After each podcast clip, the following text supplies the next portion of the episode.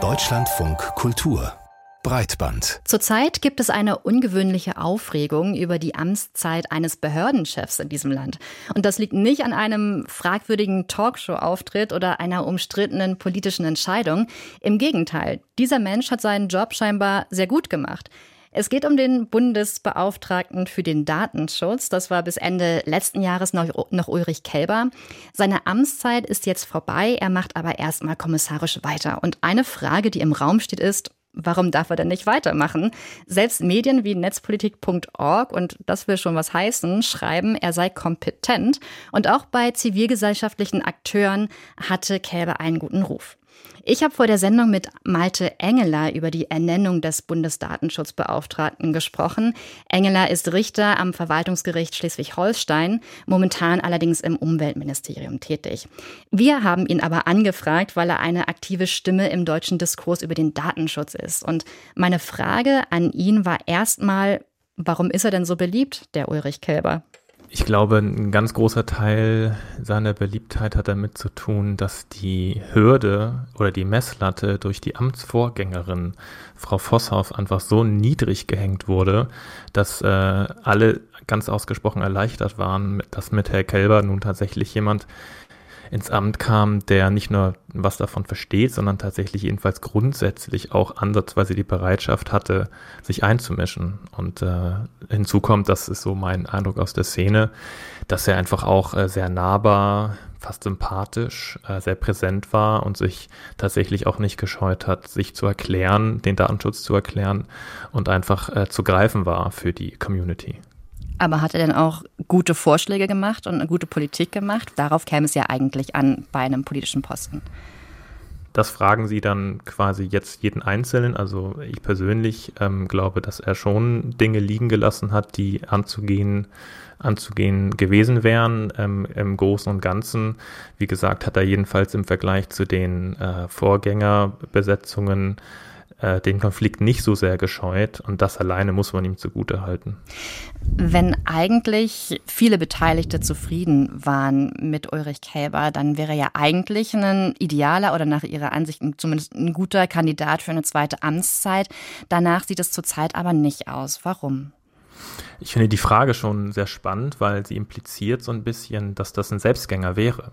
Tatsächlich ist der Normalzustand ja, dass eine, äh, dass dieser Posten nur auf Zeit vergeben wird und dann eben, wenn der Posten, wenn diese Zeit vorbei ist, im Rahmen eines neuen Ernennungsverfahren eigentlich neu vergeben wird. Und diese Idee, dass jemand nur, weil er den Job gut gemacht hat, irgendwie ein, ein Anrecht hätte, darauf den auch weiterzumachen, das ist ja fast was Monarchisches und genauso ist es ja eigentlich in unserer Demokratie nicht vorgesehen. Das heißt, die Antwort ist im Grunde, dass äh, seine Amtszeit schlecht vorbei ist. Und wenn man ihn um eine in der zweiten Amtszeit hätte sehen wollen, hätte man in einem ordnungsgemäßen Verfahren ihn mit anderen Kandidatinnen eben äh, prüfen müssen, ob er für eine zweite Amtszeit äh, der Richtige ist. Ja, Stichwort ordnungsgemäßes Verfahren. Jetzt wissen wir ja schon, dass Sie Kritik daran geäußert haben. Vielleicht können wir, bevor wir auf die eingehen, noch mal einen Schritt zurückgehen. Wie kommt denn eigentlich ein Bundesdatenschutzbeauftragter ins Amt oder eine Beauftragte?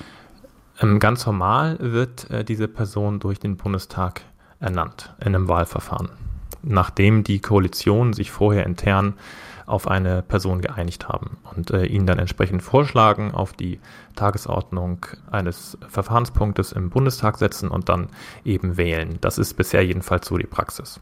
Und was ist Ihre grundlegende Kritik daran, an dieser Ernennungspraxis? Na, die Kritik sind eigentlich zwei Punkte. Das eine ist eine politische Kritik, nämlich dass dieses Verfahren in den Hinterzimmern dazu führt, dass die Gefahr besteht, dass eine politische Einflussnahme geschieht, dass also die Person, die ernannt wird, einfach nach Kriterien ausgewählt wird, die nur mittelbar, wenn überhaupt, was damit zu tun haben, ob sie für diese Position geeignet ist oder das auch im Interesse der Betroffenen machen würde. Also das eine ist einfach die Gefahr der politischen Einflussnahme, sachfremde Erwägungen, die da hineinspielen könnten. Das andere ist ein rechtliches Argument, dass es schlicht illegal ist, weil die Europäische Datenschutzgrundverordnung klar vorschreibt, dass die Behördenleitungen von diesen Datenschutzbehörden sowohl auf Landesebene als auch auf Bundesebene im Rahmen von einem transparenten Verfahren ernannt werden müssen. Und dazu gehört eigentlich nach Auffassung der allermeisten JuristInnen ein, äh, eine Ausschreibung, eine öffentliche Anhörung, äh, klar öffentlich benannte Kriterien für die erforderlichen Fähigkeiten und das fehlt eben alles. Mhm. Und wenn es sich hier um einen offensichtlichen Rechtsverstoß handelt, warum passiert denn dann nichts? Weil die Offensichtlichkeit von Rechtsverstößen im politischen Raum ja nur ein Faktor von vielen ist bei der Frage, was man macht. Die Unabhängigkeit der Aufsichtsbehörden war bis 2010 auch schon in der Kritik und eigentlich nach einhelliger Auffassung nicht gegeben. Und es braucht auch damals erst äh, den EuGH, der Deutschland in einem Vertragsverletzungsverfahren sagt, das geht so nicht, woraufhin die dann aus den Innenministerien ausgegliedert wurden und zu eigenen unabhängigen Behörden wurden. Aber es braucht manchmal gegenüber denen, die in der Macht sind, eben erstmal, ich sag mal, ähm, deutliche Worte bis hin zu ähm, ja, dr drastischen äh, Mitteln und äh, die sind scheinbar noch nicht, noch nicht gegeben. Ein Mittel haben Sie ja zumindest zu Rate gezogen. Und zwar haben Sie zusammen mit Frag den Staat in Sachsen-Anhalt gegen das Ernennungsverfahren des dortigen Datenschutzbeauftragten geklagt. Wo ist das stecken geblieben?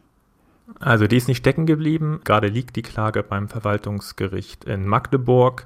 Der ganze Weg ist sehr kurios. Am Ende ist äh, im Juni, direkt bevor in Sachsen-Anhalt äh, die Wahl anstand, haben wir versucht, in einem Eilrechtsschutzverfahren die Wahl erstmal aufzuschieben, in dem Versuch, zuvor ein äh, Transparenzverfahren zur Bedingung zu machen. Das ist gescheitert. In diesem Eilverfahren hatte aber das dortige OVG gesagt, wenn überhaupt, ist dafür die Datenschutzbehörde selber zuständig, also genau die Datenschutzbehörde, deren Leitung ja gerade im Streit stand. Ähm, daraufhin sind wir da halt äh, zur Datenschutzbehörde gegangen und haben gesagt, gut, dann beschweren wir uns und dann sollen die das Verfahren kontrollieren. Die wiederum haben uns abblitzen lassen mit einer reinen Zulässigkeitsargumentation ohne inhaltliche Prüfung und diese Weigerung, die Beschwerde überhaupt äh, zu prüfen. Dagegen kann man wieder gegen, äh, vors Gericht gehen und das wäre dann in diesem Fall das Verwaltungsgericht Magdeburg und da liegt die Klage jetzt. Wir verklagen quasi gerade die Landesaufsichtsbehörde dahingehend, dass sie unsere Beschwerde, dass dieses Verfahren intransparent ist, überhaupt geprüft wird. Und wie sehen Sie Ihre Aussichten, also dass sich das Verfahren am Ende auch ändert? Also das Verfahren, dass es sich irgendwann ändert, da bin ich ziemlich sicher. Ähm, das hat eventuell was mit dem Verfahren zu tun, was wir prüfen, aber nicht zwingend.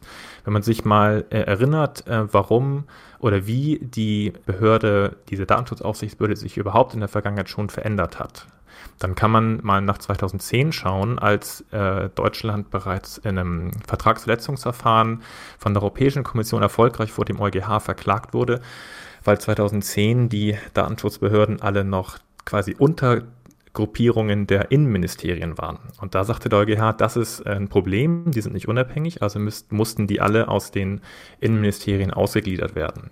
Und das 15 Jahre nach der äh, Vorgängerregelung zur Europäischen Datenschutzgrundverordnung. Das heißt, es hat 15 Jahre gedauert, bis der damalige Unabhängigkeitsmangel tatsächlich ähm, dann vom EuGH geklärt wurde. Wenn man sich anschaut, wie ähm, alt die DSGVO ist, die gibt es jetzt seit so fünf Jahren, brauchen wir dann scheinbar noch mal zehn Jahre, bis dann irgendwer vielleicht äh, es bis zum EuGH schafft, um dann die Unabhängigkeit, ähm, die jetzt ja auch in Gefahr steht, weil eben das Verfahren so intransparent ist, auch irgendwie erfolgreich vor den EuGH zu bringen. Also das ist einfach offensichtlich ein Problem und es muss früher oder später in, äh, bei der Kommission auffallen. Also im Grunde provoziert die Bundesregierung mit ihrem Verhalten gerade nur das nächste äh, Vertragsverletzungsverfahren wegen dem Verstoß gegen die Unabhängigkeit.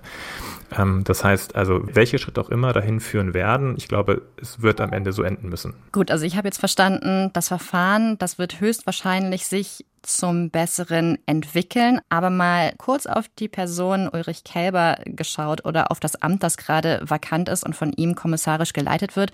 Was denken Sie, wie geht's weiter? Wer wird der nächste Bundesdatenschutzbeauftragte? Sehen wir da demnächst einen? Ah, also wen wir sehen, ist äh, eine reine Spekulation. Wenn ich einen Wunschkandidatin hätte, dann würde ich äh, mal schauen, ob Klaus Weselski nicht eine digital affine Schwester hat. Gesucht wird also eine Person, die so beharrlich für die Grundrechte eintritt wie Weselski für die GDL. Zumindest wenn es nach Malte Engler geht. Vielen Dank fürs Gespräch.